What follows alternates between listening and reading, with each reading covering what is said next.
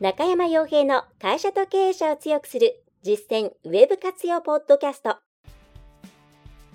この番組では600社以上のウェブコンサル実績を持つ株式会社ラウンドナップ代表取締役の中山が会社経営者に必要な内容に絞り込んで抑えるべきウェブの話題やトピックスをビジネス目線でお伝えしています。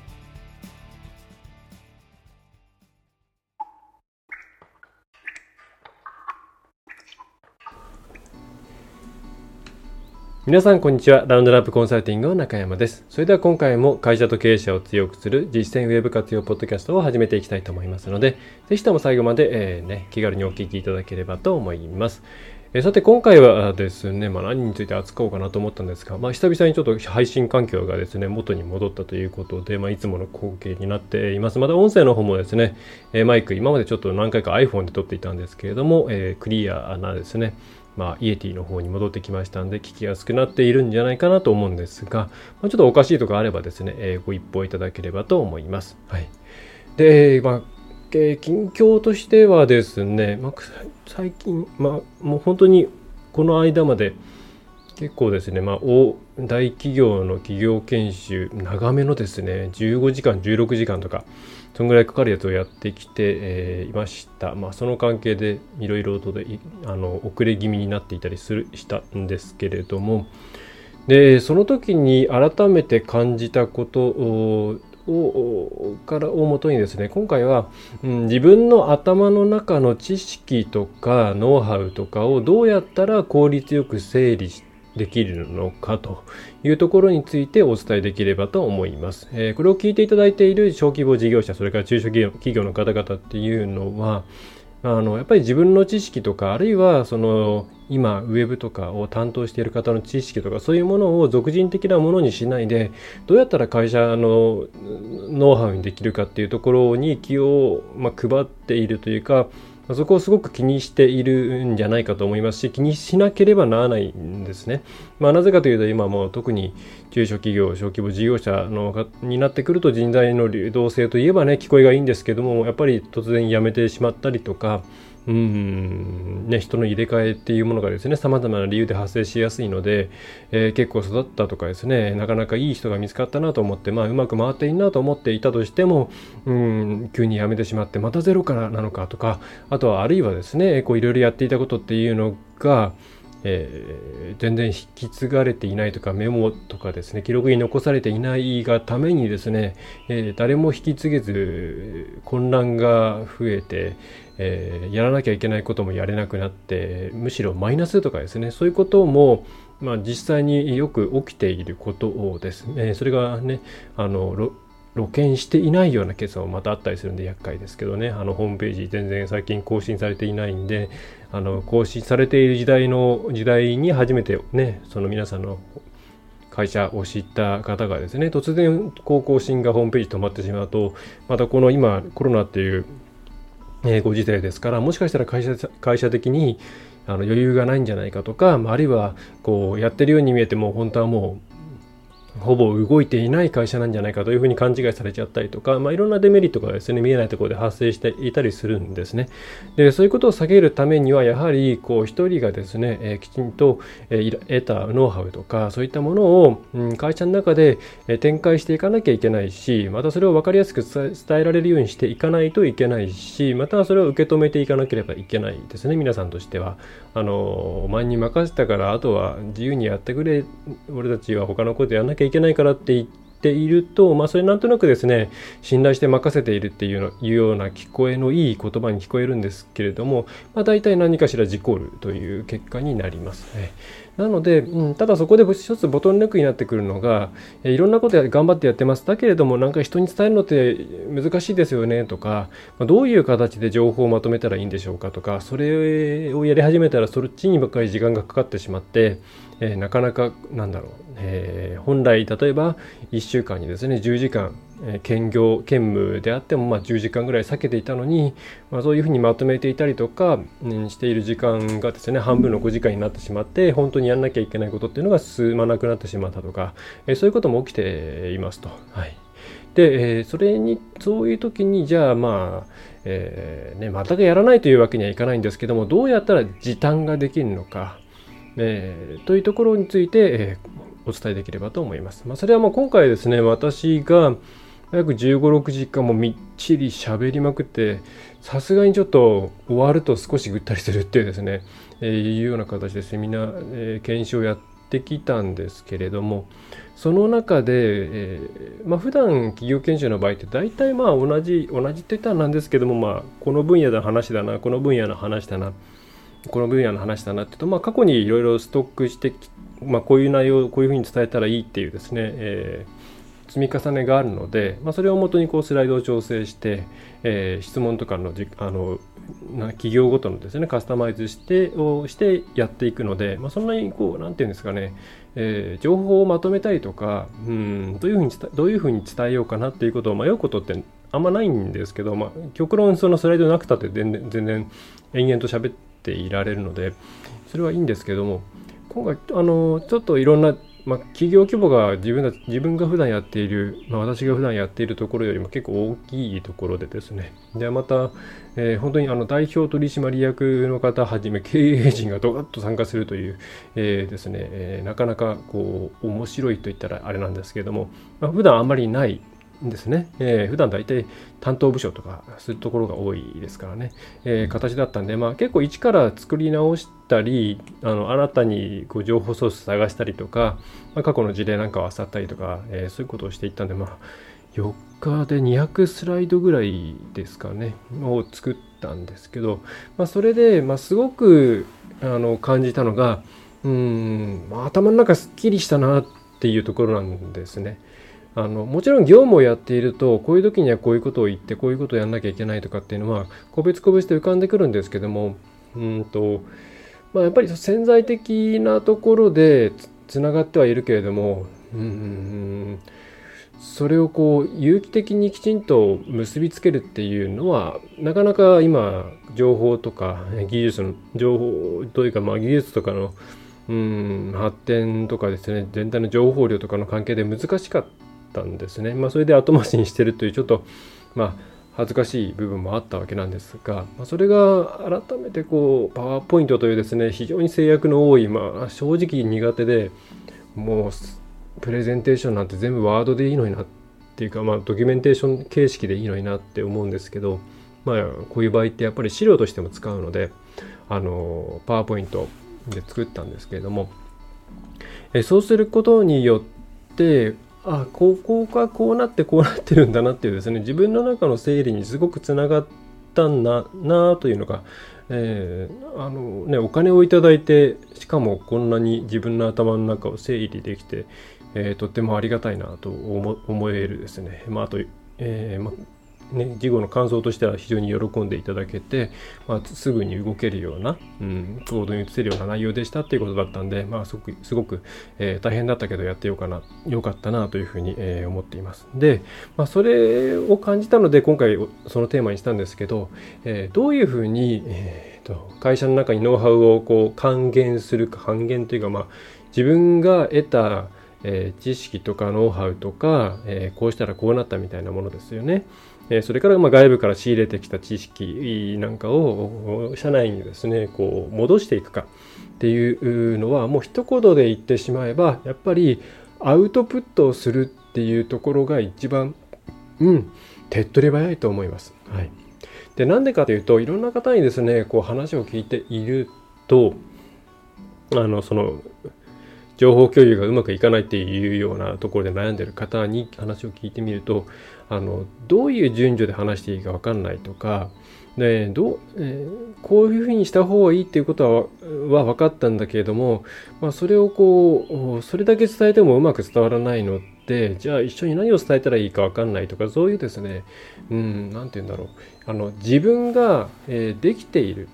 できていることの全体像をまだ顕在的に意識できていないケースがすごく多いんですね。つまり、こういうふうにやったらこうなりましたっていう周りには、まあそのためにはこういうこともやんなきゃいけないし、ああいうこともやんなきゃいけないし、こういうこともやんなきゃいけないとか、そういう周りにあるいろいろな to do だったりとかあるいはこういうことを知ってなきゃいけないっていう知識とかあるいは過去にこういう経験がありましたっていうそういう過去の、えー、資産とかですねそういったものを、えー、ちゃんと意識していないとなかなかやっぱり伝わらないんですよね。はい、これをやったらこうなりましたって言っても大体これをやったのこれって何とか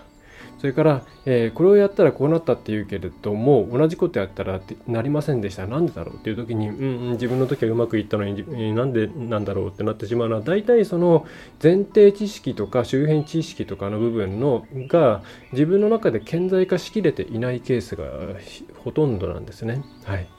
なのでそれを、うん、どうやって全部自分の中で顕在化させるかっていうところが重要なポイントになってきて、えー、それを、え効率的に行っていく手段としておすすめなのがやっぱりですね、えー、発表とかをするアウトプットをするあるいは、えー、社内であったりまあうん支障のない範囲で社外でもいいですけれども、えー、情報をまとめてこう誰かに伝えるためにアウトプットするっていう機会を作るっていうことが非常に効果的です。だから端的に言えばその関わっている担当者と担当者になった人っていうのは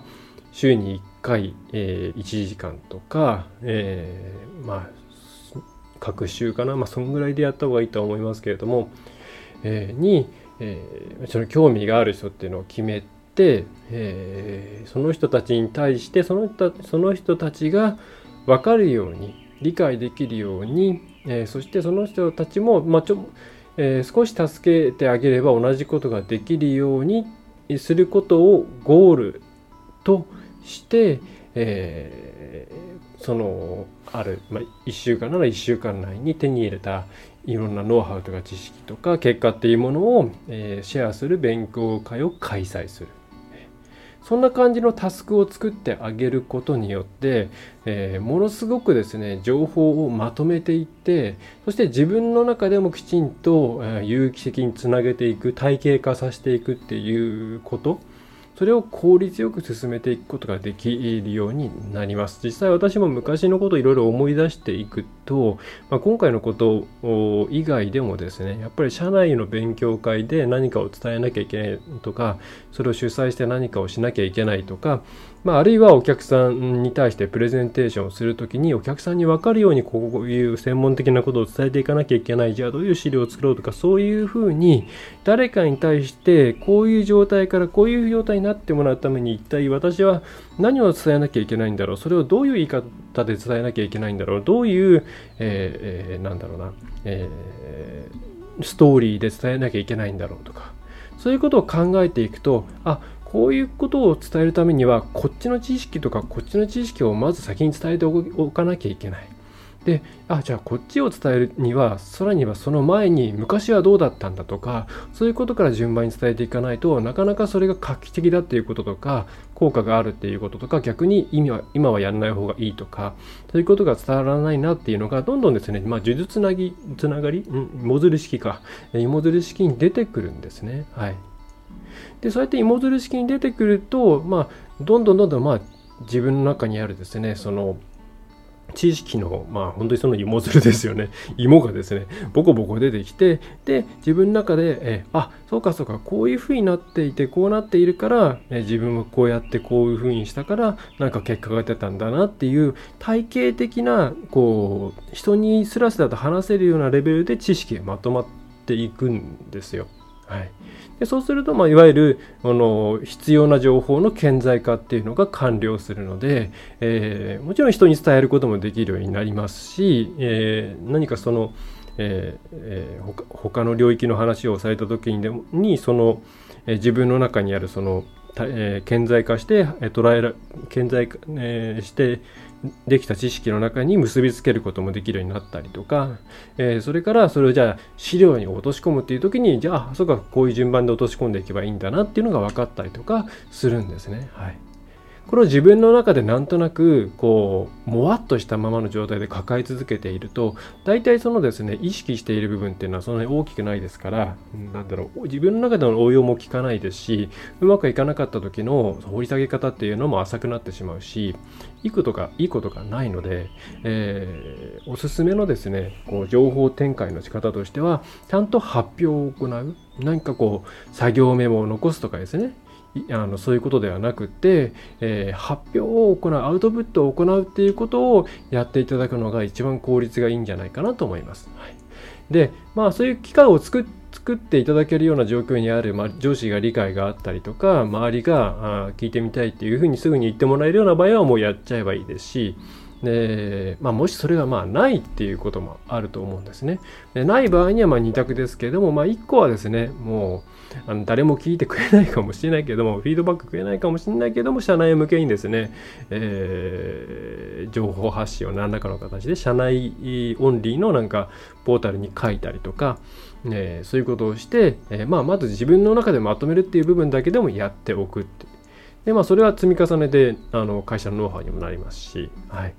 えー、本当はそこをちゃんと上の人は見て見てあげなきゃいけないんですけどね。はい。それでも難しい場合には、ちゃんとあの、会社としてのコンセンサスを得た上で、え、業務の云々を漏らさない前提で、まあ、本当に外向きにブログとかに書いてしまうっていうのも、まあ、あのちゃんとルールさえ守っていれば、えー、十分ありだと思います。はい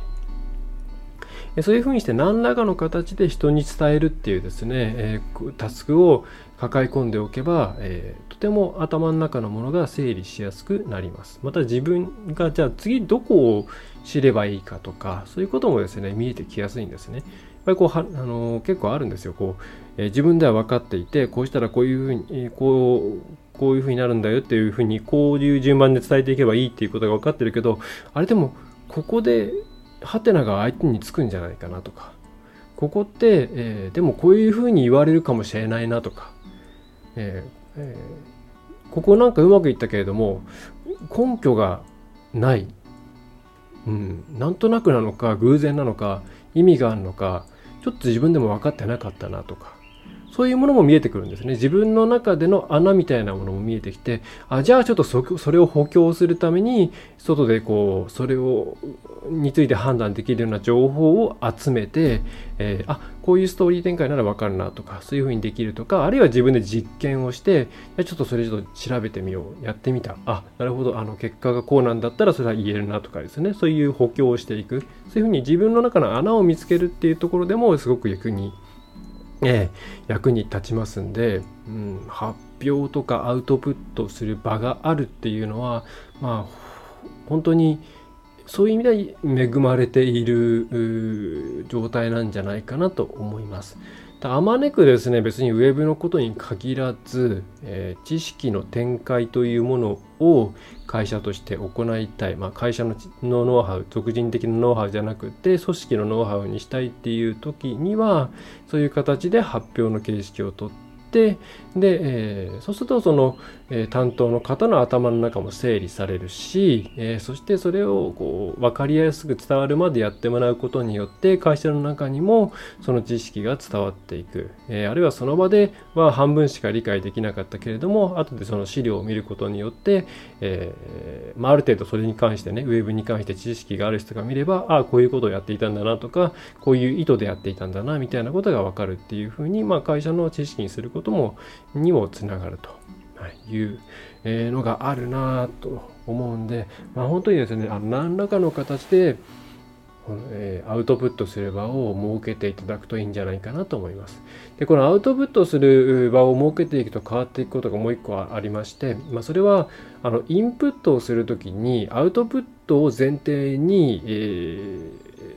ー、インプットを行うことにっていうふうに考え方が変わっていくんですね。つまりなんとなく情報を吸収していたんじゃなくって今目の前にある情報っていうのは、え、何の役に立つかなとかこれは、え、みんなに話すと話すべき情報なの話して価値がある情報なのかなとかそういうことを考えながらいろんな情報に接することができるんでそうすると自然とですね自分のまあその今現在属している会社にとって必要な知識だけ情報だけ、えー、っていうものを、えー、フィルタリングして取り込むことができるようにもなるので、えー、そういう意味でもですね目的としてアウトプットをアウトプットするというところを頭の中に強い目的として持っておくと、えいいメリットが大きいんじゃないかなというふうに、え思います。はい、ぜひ、えねあの一人で起業したっていう方はもう例えば本当に無料セミナーであったり、まあ、私が今こうやって配信しているようなポッドキャストとかウェブ YouTube での動画セミナー別にこれは誰に見てもらわなくてもやることはできますから、えー、まあこういうことやってもいいと思うんですよね。もちろんこれ自体がいろいろなうんと見込み客を得る手段になったりとか、えっ、ー、とまあプレそのなんだろうな。外で話をする時の練習になったりとか、えー、そういうことにもつながりますし、えー、こういう形で情報発信するというのもまた一つですね。一人会社をやっているとか、えー、それから個人的にやっている趣味趣味というかですね、まあ、まだ業務としてやってるわけじゃないけれども興味があるんでやっているっていう方は、えー、こういうふうに今簡単に情報発信できる時代ですから、まあ、そういうのもありかなと思います、まあ、顔を出す必要もないですし、まあ、そういう勉強目的だと思ったら、まあ、そんなに再生数とかですね視聴回数が、えー、聴取回数が多くなくてもまああのねまあそれは仕方ないよねっていうところになると思うんではい。こんなことをですねやっていただくといいんじゃないかなと思います。あとえー、必ずですね、えー、その発表をする場があるんでしたら、えー、記録を取った方がいいです。記録っていうのは録画とかですね、録画がいいと思います。あの、なんでかというと、録、話してる時ってやっぱり人間精一杯になってしまうんですよ。で私も今こうやってあのノーカットで毎回話しているんで、こう話しながら次にどうつなげるかっていうのを頭の中である程度考えながら口を動かしているんですね。そうするとこう、うん、あんまりその例えばどういう表情をしようかなとか、どういうポーズとか、どういう手振りをしようかなとか、そういうことっていうのはなかなかこう気が回らない、えー、状態になります。でそういうふうに気が回らない状態っていうのは 大体ですねあこの辺って今悩んでるんだなとかこの辺って次の展開どうしようかって困ってるなとか、えー、あここあやふやで済ませてとにかく次に行こうと思ってるなとかっていうですね、えー、あらがですねやっぱり出てくるんですね。はい、でまあ聞く人はそこまでそんなに顔とか見てないですからわかんないですけど自分で自分の顔を後でそう聞きなが聞いていると声色なんかも含めてですね、えー、あの話し終わってすっきりした万歳で終わった後に改めて見てみるとあこの辺自分曖昧だなとかっていうのが分かってきたりするんで、まあ、自分で自分のフィード自分で自分なんだろうな過去の自分に対してフィードバックをしてあげるというか、えーまあ、あるいは過去の自分が未来の自分にフィードバックを送ってくれているような感じですかね、えー、そういうイメージで、えー、必ず何らかの形で記録を残してそれを振り返って見ていくことをお勧めします。あのまあ、自分の声が苦手とか録音録画されている自分の声ってまあ最初はみんな違和感あるんですけども、えー、それをでもそれ乗り越えないとですねなかなかこういう配信とかってできないんで、えー、そこ将来的にそういうこともしたいなと思っている方は特にですね、えー、記録を、チェックして、えなかなかしんどいんですけれども自分で自分にダメ出しをしていくとか新たな自分のですね、え向き不向きを見つけるとかそういうことも行っていただくといいんじゃないかなと思います。はいえー、ということで今回の、えー、ポッドキャストそれから、えー、YouTube のウェブセミナーは以上になります。えー、分かりづらい点ですとかあもうちょっと突っ込んで聞きたいなということがあればですねお気軽にラウンドナップコンサルティングのお問い合わせフォームから匿名でも構いませんのでご感想を送っていただければ幸いです。また、えー、YouTube の方であれば、えー、高評価とチャンネル登録それから iTunes のポッドキャストであれば、えー、レビューとか、えー、星ですかね、えー、などをつけていただけると嬉しいですし、えー、お知り合いにご紹介なんかしてしていただけますと、えー、幸いです。はいえー、ということで、えー、最後までお聞きでお聞きいただきましてももうずっと話してたんでちょっと、ね、あのまだ疲れが残っていますけど、えー、お聞きいただきましてありがとうございました。えー、また習慣でですね、えー、送ってや,、えやっていきますので、お付き合いいただければと思います。はい。それでは、え中小企業、小規模企業を中心にウェブ活用を推進する、えランドナップ、ウェブコンサルティング株式会社ラウンドナップの中山がお送りいたしました。え最後まで、えお聞きいただき、またご覧いただきましてありがとうございました。次回もよろしくお願いいたします。いかがでしたでしょうか？ご質問はいつでもフォームからお送りください。お待ちしております。